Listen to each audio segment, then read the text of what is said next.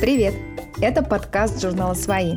Мы рассказываем обо всем, что помогает людям быть счастливыми у себя дома. Журнал «Свои» выпускает группа «Самолет», которая строит дома в Москве и Подмосковье. И сегодня мы поговорим, как принимать гостей по этикету.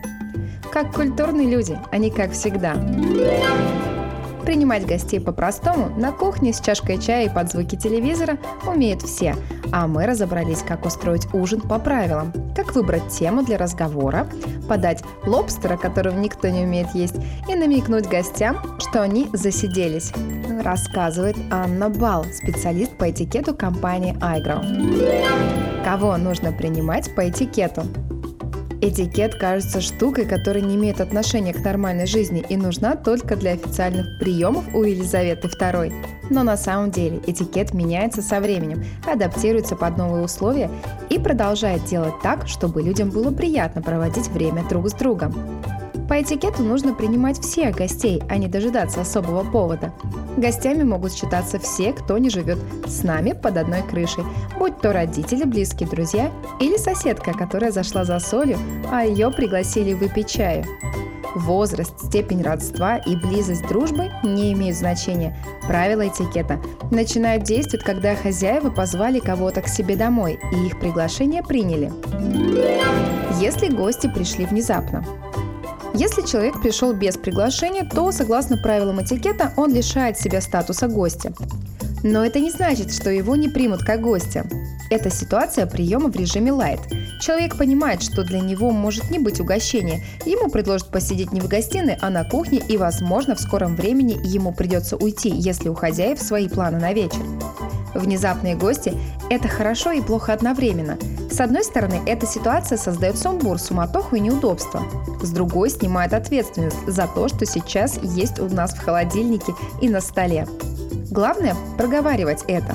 Можно сказать, какое счастье, что вы пришли, и как жаль, что я не нарядная. Заходите, конечно, но, к сожалению, мне нечем вас угостить.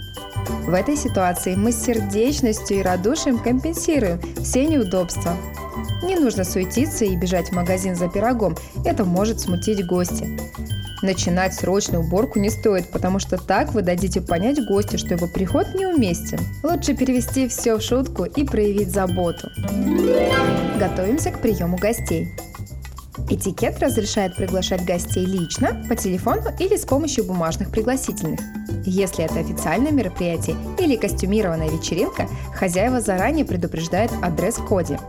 По правилам этикета, если человек в браке, его обязательно приглашают супруга. Исключение мальчишник и девишник. Если мы зовем близких людей на семейный праздник в узком кругу, а двоюродный брат недавно женился, его тоже нужно звать с женой, несмотря на то, что она ни с кем не знакома. Перед приемом лучше узнать немного о гостях, если есть возможность. Правило такое – сделай так, как хотел бы, чтобы сделали тебе. Это значит, что нужно ненавязчиво выяснить, есть ли у кого-то из гостей аллергия, особые вкусовые предпочтения или табу. Хозяева не обязаны так делать, но если окажется, что для гостя с диабетом приготовили специальный десерт, он будет признателен. То же самое касается веганов или религиозных людей. Если они сами не предупредили об ограничениях в еде, ничего страшного, но при возможности стоит учесть их интересы.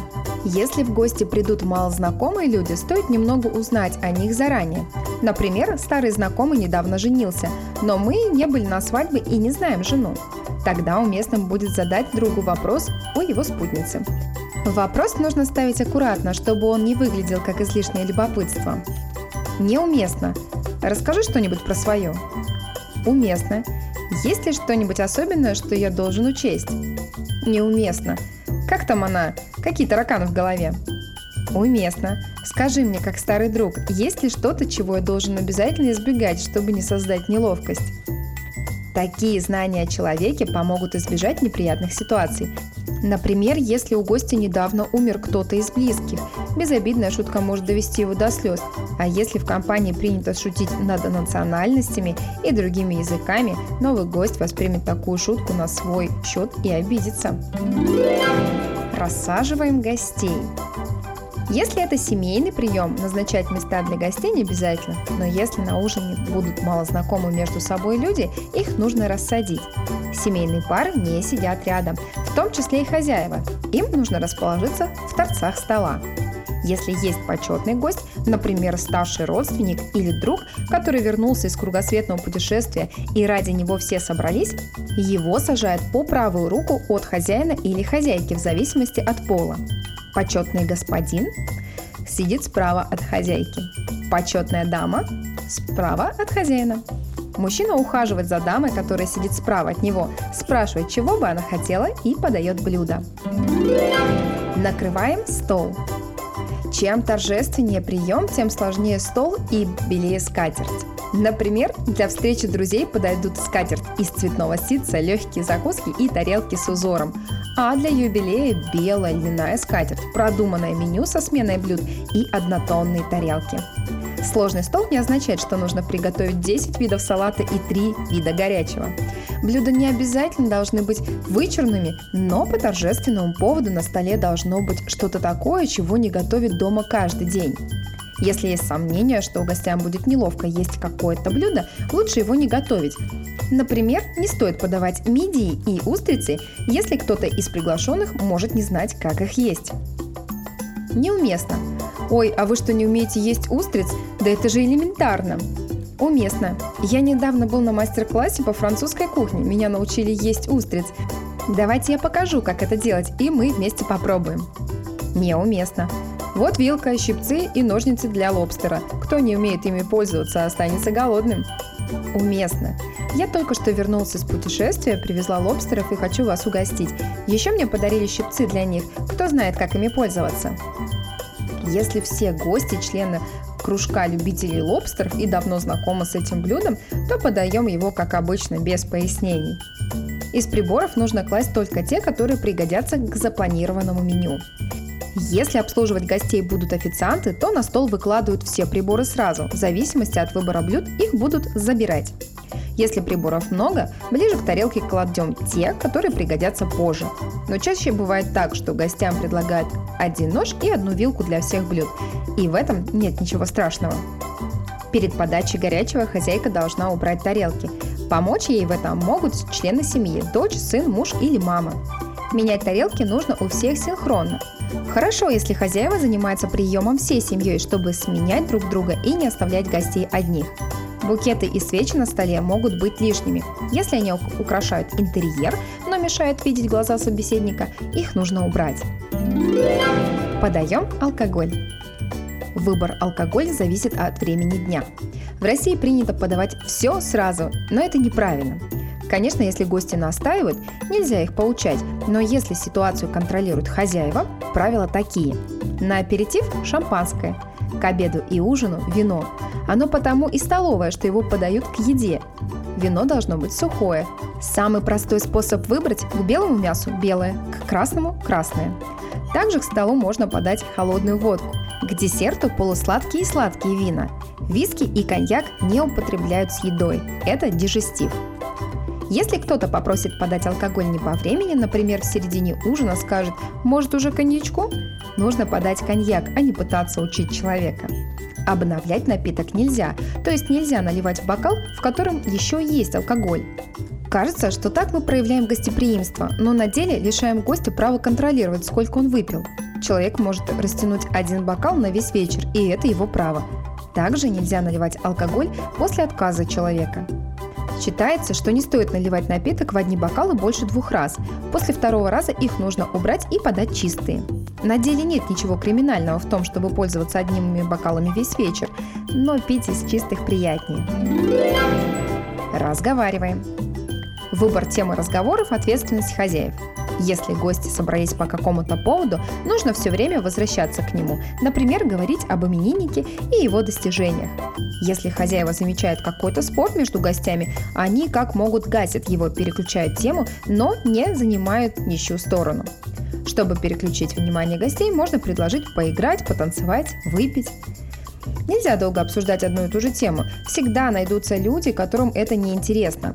Хорошо, если у хозяев придумана программа, чтобы можно было не только поесть, но и повеселиться или пообщаться.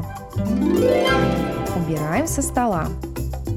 Хозяева следят, чтобы на столе было чисто, периодически убирают пустую посуду, меняют тарелки на чистые. Хорошо, когда хозяйка занимается сменой блюд и посуды не в одиночку, и ей помогают все члены семьи. Если гости предлагают помощь или проявляют инициативу, это дурной сигнал. Хозяйка может лично попросить супруга или детей помочь. Это хорошая возможность показать дружную семью, а для старших детей повод улизнуть от пытливых родственников под благородным предлогом. Провожаем гостей.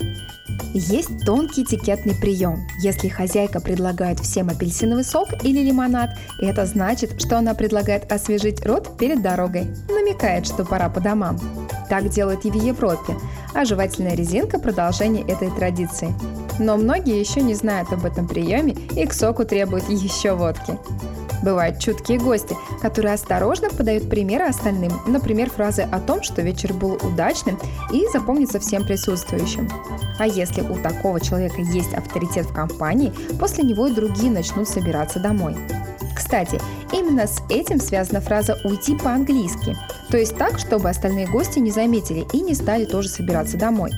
Если гостю нужно уйти пораньше, но он не хочет, чтобы другие последовали его примеру, он уходит по-английски, незаметно прощается с хозяйкой, но оставляет в неведении о своем отсутствии остальных гостей. Когда гости уходят, хозяева прощаются с каждым. Будет уместно завернуть гостям с собой что-то из еды, которую подавали, но сделать это нужно ловко, без навязывания. Выдворять гостей нельзя, и нет фраз, которые помогут аккуратно намекнуть им о завершении вечера. Если человек засиделся, можно предложить ему остаться ночевать и предложить подготовить постель. Тогда он, конечно, откажется и уйдет. Но если гость неожиданно согласился, тогда останется только смириться. По правилам этикета на следующий день уже из дома все гости должны написать или позвонить хозяевам, чтобы поблагодарить за прием. Хозяева, в свою очередь, благодарят гостей только на прощание. На этом все. Автор текста Валерия Драговоз. Подписывайтесь, чтобы не пропустить следующий выпуск. Оставляйте оценки и отзывы к подкасту. Больше материалов на сайте и в соцсетях журнала «Свои». Ссылки в описании.